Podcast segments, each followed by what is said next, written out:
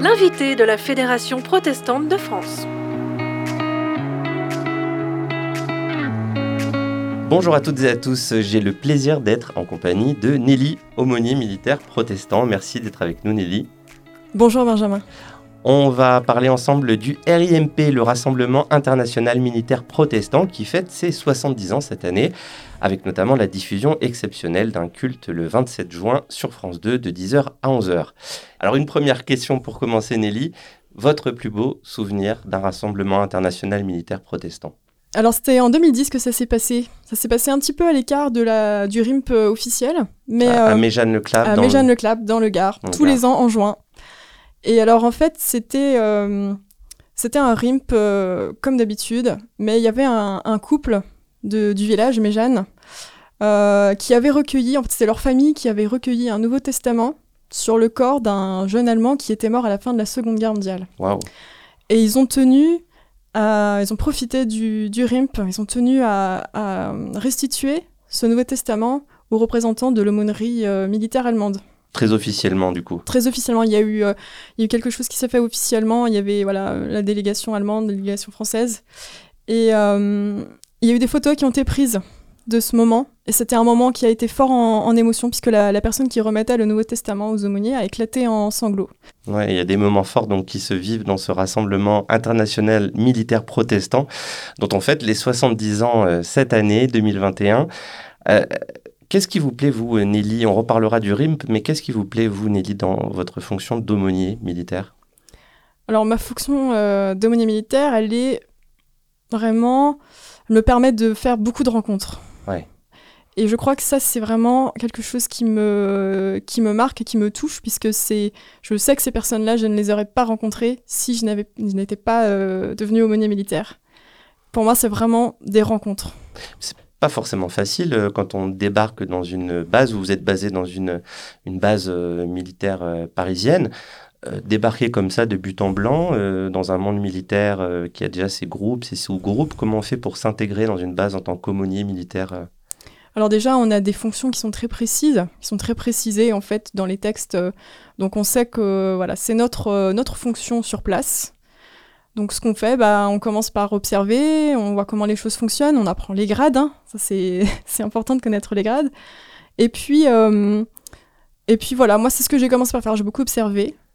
Et j'ai trouvé petit à petit euh, ma place, en fait, sur la base, en, en, en étant présent à chaque, euh, chaque événement, enfin, les événements joyeux, les, évén les, événements plus tristes aussi. On est présent, en fait, mmh. tout le temps. Et mmh. en faisant ça, petit à petit, on trouve sa place. C'est ça, être présent, donc. Et vous parliez un petit peu d'apprendre les grades, justement. L'aumônier, il a quel grade dans l'armée française? Ah, Je suis contente que vous me posiez cette question, euh, Benjamin, parce que c'est une des spécificités de, de l'aumônerie militaire française nous avons un grade qu'on appelle un grade miroir. Ah oui. Ça veut dire concrètement que nous prenons le grade de la personne à qui nous parlons. Donc si vous parlez à un général, euh, il doit s'adresser à vous comme un général? Mmh, On fait peut-être un peu plus attention avec les généraux. Quand même. Mais en, en fait, c'est ce grade miroir, ce qu'il a de très euh, précieux, c'est que euh, il permet à tout à chacun de venir nous parler sur un pied d'égalité. Ah oui. Et du coup, ça fait de nous, ça nous aide à, faire, à devenir des interlocuteurs euh, privilégiés pour tout ce qui est questions difficiles, hein, sens de la vie ou la confrontation à la mort, ou voilà des questions éthiques, des, des cheminements que les gens euh, ont commencé et qui souhaitent poursuivre. On les accompagne en fait. Et ce garde miroir nous permet ça. En fait, on est accessible à tous.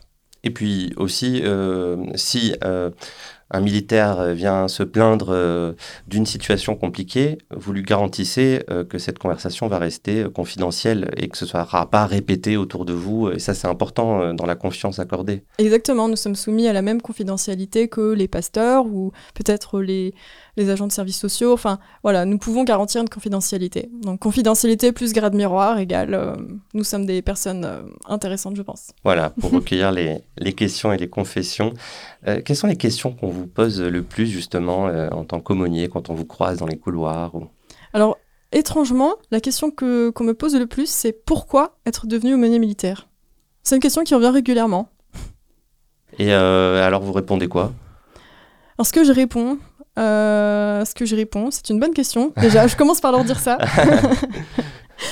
En fait, je leur réponds qu'il y a eu un moment dans ma vie où, où j'ai traversé une tempête. Mhm. Voilà, une tempête, une crise, désert, on appelle comme on veut, mais ce moment dans la vie où tout est un peu remis en question et tout est plus douloureux. Et cependant, j'ai pas traversé cette, cette tempête seule. Mhm. Parce qu'en fait, le Seigneur a été mon, Seigneur a été mon secours. Et euh, il m'a vraiment béni à cette, pendant cette période, puisqu'il m'a mis sur ma route des, des personnes qui m'ont euh, m'ont soutenu et qui m'ont accompagné en fait, pendant cette, euh, cette épreuve. Et il y a eu donc la proposition de l'aumônerie militaire qui arrive à ce moment-là. Exactement, un peu plus tard, j'ai eu l'opportunité de, de, rejoindre l'aumônerie protestante aux armées. Et bon, bah, j'ai réfléchi, j'ai prié, et puis ce, en fait, ce, cette épreuve m'est revenue euh, en mémoire. Mhm. Et je me suis sentie appelée. Finalement, je me suis sentie appelée et j'ai discerné euh, que maintenant c'était mon tour d'être présente pour accompagner les gens dans, ces, euh, dans, dans, les temps d'épreuve qu'ils mhm. traversent. Et en fait, être aumônier, c'est aussi être témoin de l'amour de Dieu. Et en toute simplicité, c'est ce que je fais maintenant. C'est ça, mais en fait, faut un peu l'avoir expérimenté pour le, le partager. J'imagine que si on en est passé par là, ça nous, en tout cas, ça nous, ça nous interpelle. Ouais. Euh, une question que je me pose aussi par rapport à, à l'aumônier militaire, c'est euh, est-ce qu'il est disponible pour tout le monde sur euh, une base? Ou est-ce qu'il est un peu plus à destination de, des, des, personnes de sa confession, protestante, juive, musulmane, catholique En fait, c'est ce qui est intéressant, c'est que souvent on dit, pour expliquer ce qu'on fait, on dit qu'on est l'aumônier protestant des militaires. On n'est pas l'aumônier des militaires protestants. Mmh. On est là pour, euh, pour tout le monde. Et euh, en fait, ça s'explique aussi par les, missions qui nous sont confiées. Euh, on a une, on a une, alors la mission, si je la résume, c'est le soutien humain, moral et spirituel des personnels civils et militaires du ministère des Armées et de la Gendarmerie nationale. Mmh. Ça, c'est le, on va dire, c'est la mission résumée. Mmh. Elle a plusieurs axes. Par exemple, spontanément, on pense au soutien culturel, euh, puisque dans le cadre de la laïcité, l'État garantit euh, la liberté religieuse dans les espaces qu'on dit fermés. Donc euh, il y a des cultes qui sont organisés, et c'est ouvert à tous, mais c'est plutôt les gens de la religion. Les gens qui le souhaitent en tout cas. Mais on peut prendre l'exemple d'un militaire qui est, qui est projeté en opération extérieure, bah, il ne pourra pas forcément accéder à sa paroisse, il ne pourra pas se déplacer, ou un marin qui est embarqué. Et donc, euh, bah, l'aumônier, euh, il garantit justement euh, aux militaires de pouvoir pratiquer leur, le culte de leur choix. Mhm. En faisant des. Voilà, ils célèbrent des cultes, ils font des études bibliques, ils accompagnent les gens en relation d'aide, enfin, toutes ces choses classiques pour les postes pastoraux. Oui, c'est ça, c'est presque un peu les activités de paroisse, là. Exactement. Et puis, alors, il y a un autre axe qu'on ne connaît pas bien, mais qui est très important pour nous, les aumôniers militaires. Et ça, c'est le soutien moral de tous. Hmm. D'où l'aumônier protestant de tous les militaires, en fait. Et alors, euh, comment ça se met en œuvre, ce soutien moral euh, Notamment, on parlait d'opérations extérieures. Euh, on sait que c'est des moments difficiles pour, pour les militaires, qu'il y a des camarades qui peuvent, qui peuvent tomber au combat aussi. comment ça se passe? Très concrètement, il s'agit de partager les conditions de vie des militaires. Donc s'ils sont projetés, bah, on est projeté. S'ils sont embarqués, on est embarqué. S'ils s'entraînent, on vient s'entraîner avec eux. Et en fait, euh, en fait, on va faire tout ce qui est nécessaire pour créer du lien, pour qu'ils nous connaissent, pour que la confiance euh, bah, s'établisse. Et comme ça, s'ils le souhaitent et s'ils ont besoin, bah, ils, viennent, euh, ils peuvent venir nous voir et on devient ces interlocuteurs dont je parlais tout à l'heure sur les questions qui peuvent les, voilà, qui peuvent les préoccuper. Alors je sais qu'il y a une question euh, qui, vous énerve un petit peu, mais parfois on vous interroge sur euh, le fait que vous soyez une, femme aumônier militaire. Euh, en plus, vous êtes une jeune femme, donc ce n'est pas forcément la figure pastorale qu'on voit dans, nos églises protestantes, en tout cas aujourd'hui. ça change quelque chose dans votre positionnement? Alors c'est vrai que la question de savoir si ça change quelque chose d'être une femme pour, cette, pour ce ministère, euh, c'est une question qui revient souvent. J'imagine qu'elle revient aussi à toutes les collègues euh, pasteurs euh, de paroisse, ou en tout cas toutes les femmes qui ont des ministères. Mm. alors, c'était vraiment une question à laquelle je ne savais pas répondre jusqu'à jusqu'à il n'y a pas longtemps. Mm-hmm. et puis, je me suis rappelé de quelque chose que j'ai vécu une fois dans, mon, dans, voilà, dans mon ministère. J'avais accompagné, j'avais accompagné mes collègues de la base sur laquelle je suis affectée en entraînement. Et puis on a fait euh, une piste de DAS. Donc, je sais pas si vous savez ce que c'est une piste de danse. En je fait, ne sais pas. Bien, en fait, il y a plein d'obstacles à passer qui sont plus ou moins euh, agréables. D'accord. et, euh, et, alors, on venait de passer un obstacle qui n'était pas très agréable. En tout cas, moi, j'ai un petit peu le vertige. Euh, je l'avais fait, mais j'étais pas. Enfin, j'avais un peu subi, comme on dit. et donc, moi, j'étais, je, je, sortais de mon, de mon petit tunnel là, et puis j'avais le treillis qui était trempé parce que bah voilà c'était dans un ruisseau et tout ça. Et j'avais mal partout. Et je me suis dit mince mince mince mince mais j'ai eu un petit moment de solitude. Euh, et euh, après réflexion j'ai pensé que j'étais parfaitement à ma place.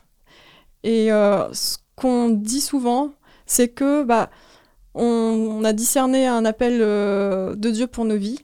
On entre dans l'aumônerie avec cet appel avec qui nous sommes aussi on a tous des choses euh, qu'on fait très bien et d'autres où il faut vraiment qu'on travaille euh, parce que c'est pas naturellement notre don. Mais en finalement, euh, c'est comme nous, Dieu nous, utilise comme nous sommes. Et toute cette diversité de profils d'aumôniers, je pense que c'est vraiment une richesse parce que ça permet que finalement, on va pouvoir être disponible pour tout le monde et on va pouvoir voilà, desservir vraiment toute la communauté militaire et de, la gendarmerie nationale. Alors je vous propose de finir cette émission en parlant un petit peu de, ce RIMP qu'on a, qu'on a abordé au tout début. Euh, je rappelle qu'on fête euh, les 70 ans du Rassemblement international militaire protestant, qui est organisé euh, chaque année par l'aumônerie protestante militaire. et cette année, donc après l'annulation de l'année dernière, c'est toujours compliqué hein, de, de faire ça en présentiel, donc ce sera un événement un peu à distance Exactement. Alors cette année, nous ne pouvions toujours pas nous retrouver comme l'année dernière. Euh, c'était un grand, c'était une grande déception euh, parce qu'on avait vraiment espéré euh, presque jusqu'au bout qu'on pourrait se retrouver. alors du coup, nous avons décidé de, de, marquer le coup quand même. Alors par exemple, il y aura des, y a des chefs de délégation qui ont envoyé des, des vidéos où ils transmettent leurs salutations.